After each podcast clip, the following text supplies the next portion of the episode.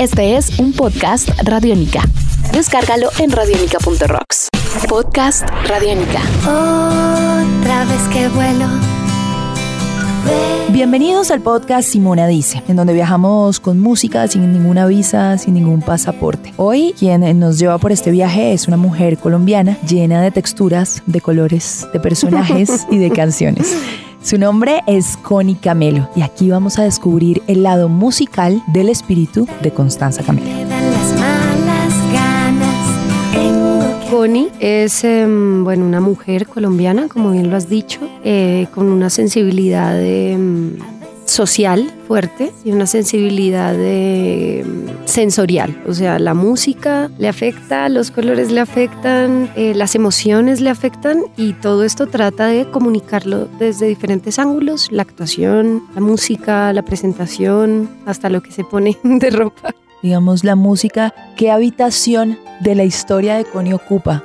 Yo debía tener unos cuatro años, estaba en una cita médica y la señora que tenía la recepcionista de la doctora tenía eh, una música puesta y yo estaba bailando en, la sala de esperas de cuenta. Y cuando eh, la doctora dijo, bueno, que sigue la paciente Constanza Camelo, yo no entraba porque no me podía despegar del radiecito, entonces lo que pudieron hacer fue entrar el radiecito y yo seguir el radiecito y así pude entrar a la cita médica. Entonces creo que la música eh, me atraviesa, ¿sabes? Me atraviesa como el alma, el corazón y el cuerpo sin duda alguna. ¿Y en qué momento encontraste como el reflejo musical con el que te identificabas? Yo como muchos de mi generación soy en gran parte criada por la empleada del servicio, ¿no? Soy hija de padres trabajadores y, y- y, pues bueno, re- llegando del colegio recuerdo oír mucho vallenato, eh, que mi empleada del servicio me enseñó de hecho a bailar vallenato, merengue, salsa y posteriormente ya en la medida en la que iba creciendo, eh, bueno, mi madre oía mucha música protesta, ¿no? Se oía Silvio Rodríguez, se oía Mercedes Sosa, se oía Alberto Cortés, eh, Joan Manuel Serrat, y a su vez, eh, digámoslo así, mezclado con la balada romántica, que, que pues también era, ¿sabes? Yuri, eh, no sé, mm, Emanuel eh, y todos estos grandes éxitos de la balada romántica también me gustaban muchísimo. Podcast Radiónica.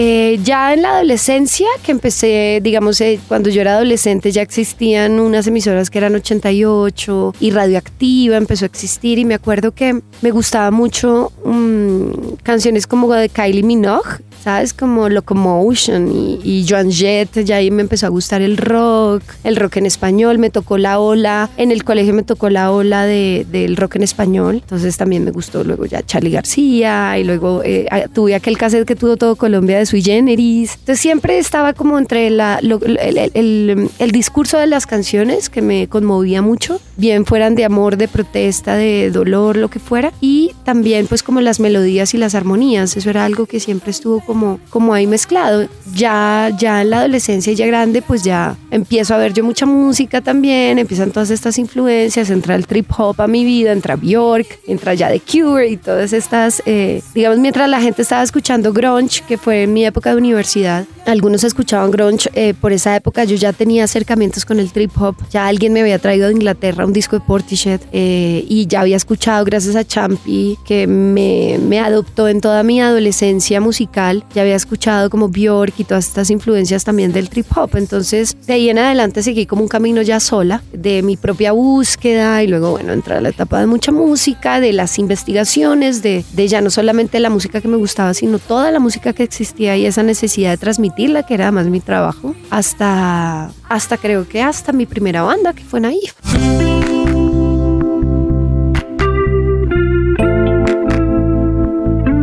Cada cosa llega a su debido tiempo. Mm. ¿En qué debido tiempo llegó la música como una necesidad de hacer canciones? Yo creo que tuvo mucho que ver con mi etapa de mucha música. Eh, pues yo tenía acceso a todas las bandas y a todos los, los sonidos como colombianos, sobre todo bogotanos, y realmente darme cuenta que era gente como yo la que componía música, componía canciones y decidí armar una banda. Entonces pues para mí era como, ven, no es como, sabes, antes era como tan lejanos tus artistas y porque también sentía que había como una, unos vacíos, vacíos musicales de la música que yo realmente escuchaba en mi casa a lo que yo realmente mostraba o entrevistaba en la ciudad. Eso coincidió con que me voy a vivir con Werner Duarte, ¿no? que era mi novio de la época y Werner es escritor y músico. Werner eh, pues es hermano de Mario Duarte, fundó La Derecha, luego tuvo varias bandas y por esa época eh, te, empezamos a tener Fruity Loops, que era, sale Fruity Loops eh, donde cualquiera ya podía hacer música, pues digo entre comillas, y Werner se obsesionó con el Fruity Loops, entonces se despertaba y,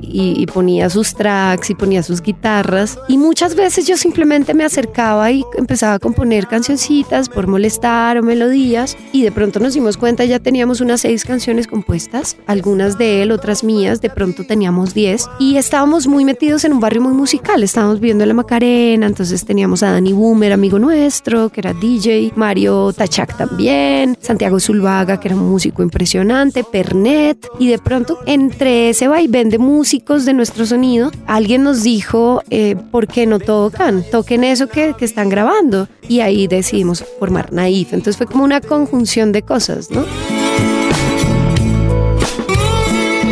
¿Y cómo ha sido ese descubrimiento de Connie con la voz? Porque la voz es un instrumento gigante. Pues yo te digo, Simon, que yo ahora oigo grabaciones de Naif y yo digo, yo cómo me atreví. O sea, yo no cantaba. Hombre, siempre fui muy afinada, en el colegio siempre canté en el coro, digamos que siempre he cantado, pero, pero, pero la verdad es que era, yo creo que era una ingenuidad muy grande y una necesidad también de cantar mis canciones, ¿sabes? Eh, que a mí, yo realmente aprendí a cantar con Naif, ¿no? Aprendí a utilizar el instrumento. A veces me salía súper bien, a veces no también porque no lo sabía manejar, pero también coincidió con que hice Los Reyes y en Los Reyes me vuelvo, pues era la cantante y yo con Los Reyes doy aproximadamente 40 conciertos por todo el país y por toda América Latina. Entonces eso fue, aunque no era mi música, a mí eso me dio una tarima y una, y una mm, experiencia de voz impresionante que al final le terminó sirviendo a Naif, ¿no? Y pues bueno, a lo que hago yo ahora, sin duda alguna, pero fue como una conjunción de cosas también, ¿no? Pero sin duda alguna yo estaba, era muy naif en esa época para cantar. Yo creo que ser actriz también determina mucho de la manera como yo canto y de cómo a veces los dolores eh, no se van en una nota, sino se van en unos falsetes o, en unos desafinados que a mí me parecen interesantes. Sin duda alguna ya hay mucho más conocimiento, mucha más trayectoria y creo que en algún momento dado solté como el andar buscando y aprendiendo a hacerlo perfecto, perfecto, perfecto, hacerlo bien, bien, bien. Y una vez creo que Natalia Bedoya me dijo como, pues si tú quieres cantar bien, pues canta. Y yo eso es lo mismo que yo le decía a los actores. Tú quieres ser actor, pues actúa. O sea, invéntate una obra de teatro, métete a cualquier obra, actúa, dale, dale, gana cancha y así lo vas a hacer mejor cada vez. Entonces, pues en realidad en este momento, cada vez en la medida en la que puedo cantar, canto, canto todos los días, trato de ensayar mis canciones, trato de aprenderme otras canciones de otra gente y bueno, eso me ha dado sin duda alguna otro color. Es que emociones ahora es con Icamelo porque pues eh, yo soy el motor de todo. Antes cuando éramos Werner y yo y Santiago Zuluaga, que fuimos, fuimos banda los tres, pues éramos tres o dos personas empujando eh, un proyecto. Ahora no, ahora pues soy yo sola, son mis composiciones, mis melodías, mis decisiones finales sobre desde la trompeta hasta el género y la mezcla, y el arte y la foto y el eslogan y todo. Entonces Hombre, lo pensé mucho, ¿sabes? O sea, ponerse y decirse con Icamelo en un, en un proyecto musical también es desnudarse mucho y, y ser tremendamente, o sea, te desnudas, ¿sabes? Estás, eres tú y no hay un intermediario, no hay un personaje. Pero también creo que el mundo musical todavía, como casi todos los ámbitos artísticos, es un mundo masculino. Hay muchos más bajistas que mujeres bajistas, hay mucho más bateristas que mujeres bateristas, sin duda las hay, pero, pero sí siento que, que a la hora de armar una banda, cuatro amigos es más fácil que se pongan de acuerdo a que una chica se junte con tres amigas y armen una banda, porque no todas son músicas. Eh, y sí siento que estamos en un momento del mundo en donde el discurso femenino tiene que empezar a tomar cada vez más relevancia, más protagonismo, hablamos de otras cosas, tenemos otra sensibilidad y sin duda es importante, ¿no? Como tú dices, o sea, sí hay un movimiento femenino importante en América Latina y yo creo que en el mundo, ¿no? Un